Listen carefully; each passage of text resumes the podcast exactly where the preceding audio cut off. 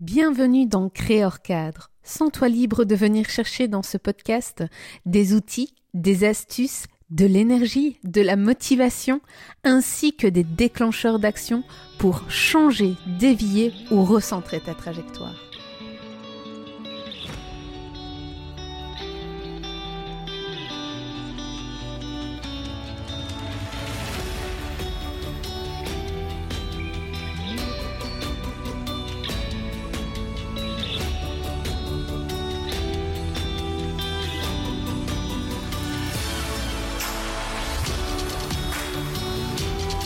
Bonjour, bonjour tout le monde. Bonjour euh, Alexandra, comment tu vas? Ça va bien, merci. Merci euh, d'être présente ici dans ce podcast Créor Cadre qui est l'accompagnement au changement radical. Et aujourd'hui, on va parler justement ben, de ce côté euh, naissance, doula, qui ben, parfois est un mot galvaudé, mais euh, maintenant, actuellement, euh, c'est c'est quand même quelque chose qui est répandu mondialement, en tout cas au niveau francophone. Mais euh, je te laisse justement te présenter de ce que tu fais ici au Québec et au-delà de, du Québec. Oui, ben c'est ça. Je suis accompagnante à la naissance ou doula qu'on appelle. Donc, effectivement, c'est d'accompagner les, couples, les femmes durant la maternité, dans la dans tout ce qu'on appelle la périnatalité. Ça veut dire que ça peut aller jusqu'à la conception, dans la préconception, puis ça va jusqu'à, dépendamment de certaines définitions, le 18 mois, 2 ans qu'on peut suivre les parents, les aider. En gros, c'est ça. Et super. Et alors, ben justement, euh, on s'était rencontrés euh, physiquement à Bromont en août 2021, 22 euh, pardon. Et ben à ce moment-là, quand on quand on côtoyait, je ne savais même pas que j'étais enceinte, mais je l'étais. Et ben tu es aussi devenue Madoula virtuelle parce que voilà, on a on a décidé de travailler de cette manière. Alors, euh, tu as été formé euh, euh, donc dans, dans, ce domaine déjà en 2005-2006. Tu as décidé de refaire une formation en 2021 pour travailler des piqûres de rappel. Et concernant tes missions, quelles sont justement tes missions que tu travailles actuellement et le territoire sur lequel tu travailles? Oui, ben, comme on peut voir, le territoire peut être très vaste. Euh, dans, la, francophonie. Euh, c'est sûr qu'au Québec, physiquement, je me déplace. Moi, j'habite dans les Laurentides. Donc, euh, je me déplace quand même pas mal loin. Je, fais une circonférence d'à peu près une heure et demie de chez moi. Donc, je peux aller dans la Nodière, dans le Gatineau. Je, peux, vais à Montréal, tout ce qu'on appelle la rive nord, puis je vais jusqu'à sur la, rive sud. Donc, ça, c'est quand je suis dans les Laurentides.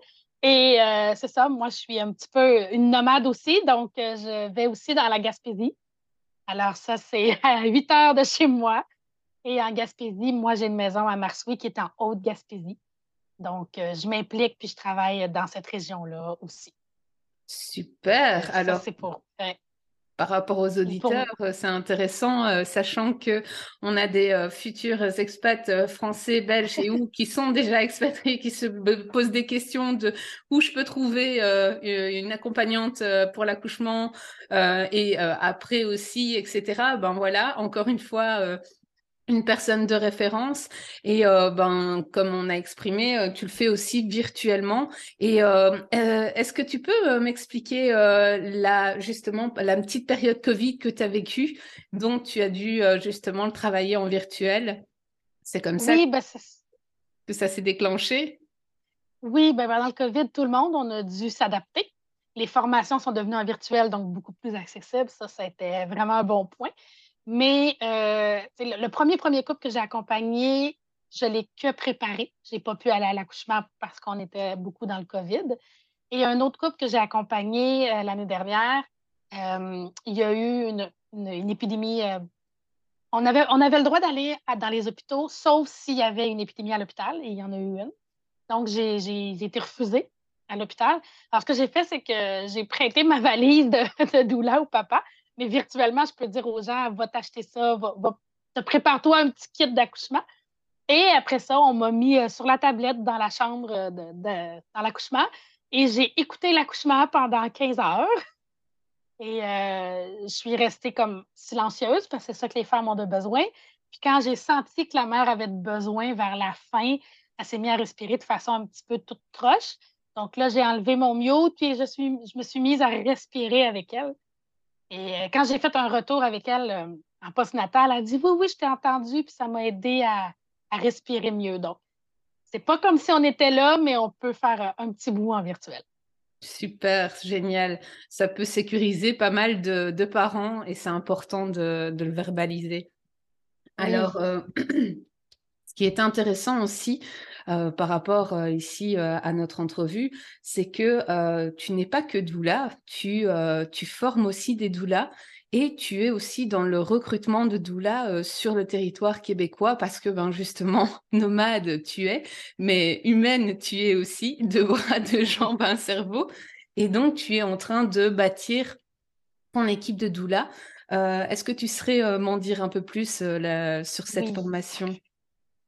Ben, moi, ça fait plusieurs années que j'ai le mot passage dans la tête et j'aime beaucoup travailler en équipe, être en communauté. Donc, pour moi, ça a fait beaucoup de sens de créer la communauté euh, Passage Doula. Et euh, ça vient aussi de mon expérience personnelle. Quand je me suis fait former autour de 2005-2006, je me suis fait former par une sage-femme traditionnelle au Québec. C'est-à-dire qu'à l'époque, on n'avait pas de bac pour ces sages-femmes-là, donc elle, elle s'était formée de façon traditionnelle et elle nous transmettait son savoir. Et j'ai beaucoup, beaucoup aimé. J'ai fait mon stage, j'ai tripé, mais moi-même, j'avais deux jeunes enfants, puis j'en voulais d'autres. Je ne voyais pas comment je pouvais faire ce métier-là. C'est partir à n'importe quelle heure de la nuit. Euh, je trouvais que c'était une grosse charge pour une seule personne. Je ne connaissais pas d'autres là. Donc, quand j'ai décidé de replonger en 2021, euh, je me suis rendu compte que j'avais acquis tout ce que j'avais à acquérir, puis toutes mes expériences personnelles avaient, étaient venues bonifier mon, mon, j'étais comme doula, mais je me suis rendu compte que c'était un manque un peu dans la profession. C'est une profession qui est très solitaire. Puis pour moi, ça, j'ai dit, OK, comment que je peux aider les autres à ne pas vivre ce que j'ai vécu, puis en fait, de perdre 15 ans de ma vie à ne pas travailler dans ma passion. Donc, c'est ça que je veux offrir. Je veux offrir une espèce de lieu où les doulas peuvent se rassembler, s'entraider, euh, premièrement, parce que je pense que chacune peut apporter quelque chose. Ensuite, je veux pouvoir coacher, mentorer celles qui en ont besoin pour faire un pas de plus euh, après leur formation. Et je suis en train de monter aussi ma formation pour euh, les former aussi. Donc, tout ça est en ébullition. Super. Donc ici, euh, bah voilà, euh, en ayant justement nos éditrices euh, et nos auditeurs qui, bah, voilà, sont dans un changement. donc certains et certaines vont chercher bah, peut-être une accompagnante, une doula. D'autres vont vouloir se former aussi, etc. Donc c'est aussi intéressant et important de, de pouvoir le verbaliser ici. concernant justement les personnes qui sont euh, en Belgique et ou en France, quand on accouche euh, donc euh, au Québec, ben, c'est important en fonction du permis travail que l'on a d'avoir une assurance et où on est assuré directement par la RAMQ. Alors à savoir que au niveau permis travail fermé, on est assuré par la RAMQ permis travail ouvert qui est relié au permis travail fermé, on est assuré par, la RAMQ. Par contre, au niveau PVT, il est clair qu'on a besoin d'une assurance privée et que quand on est dans une assurance privée, ben, il y a des délais d'attente. Donc, euh, ce côté euh, d'accouchement, ben, on doit, entre guillemets, prévoir euh, d'être enceinte parce que sinon, on a un délai d'attente de toute façon entre 10 et 12 mois selon l'assurance privée.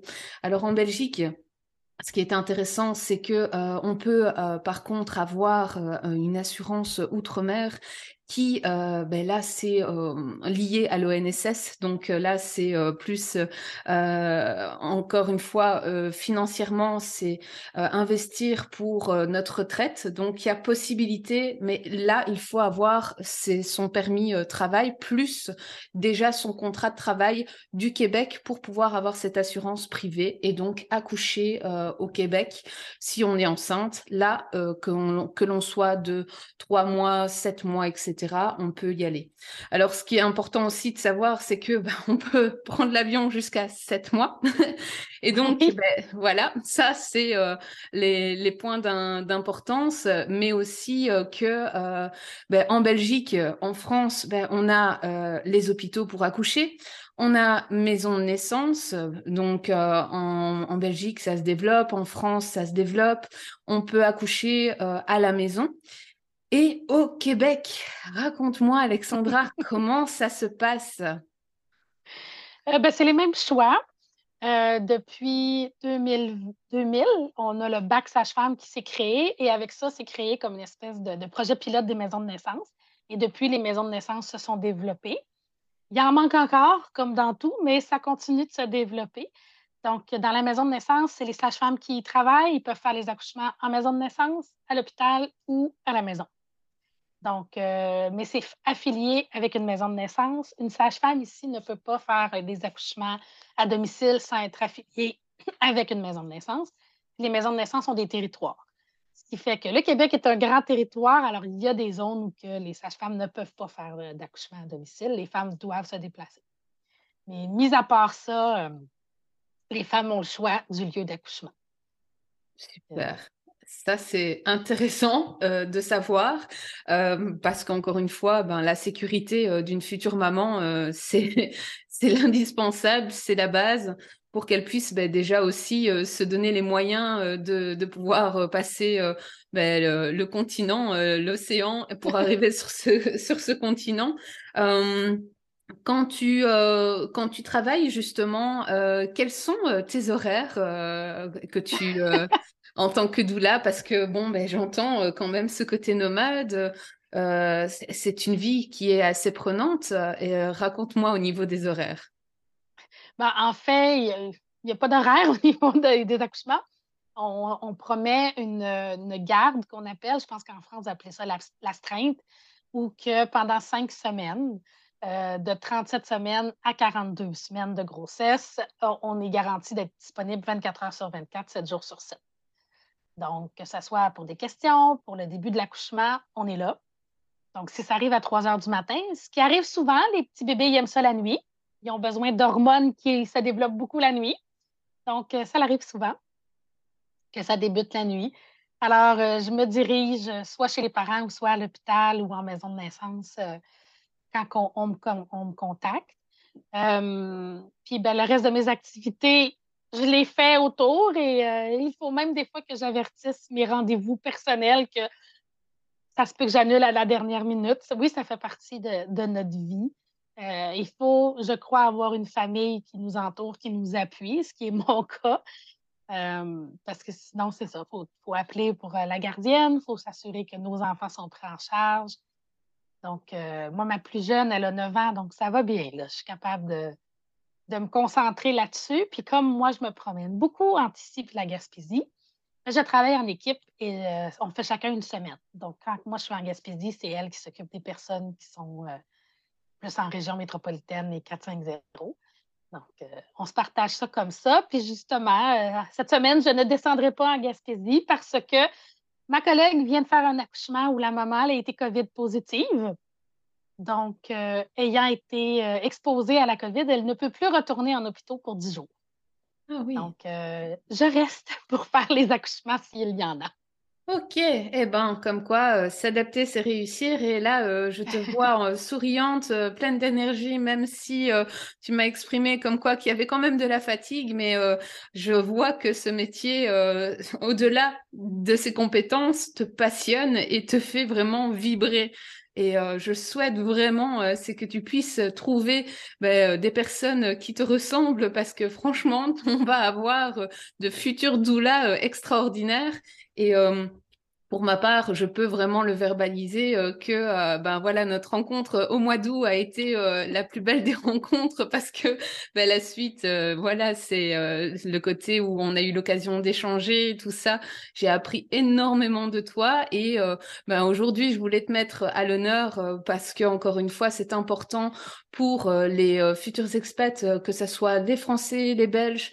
ils, ils, sont dans des questionnements sur les soins de santé, que ce soit des en général, mais alors quand on a des enfants, c'est encore plus de crainte, de peur.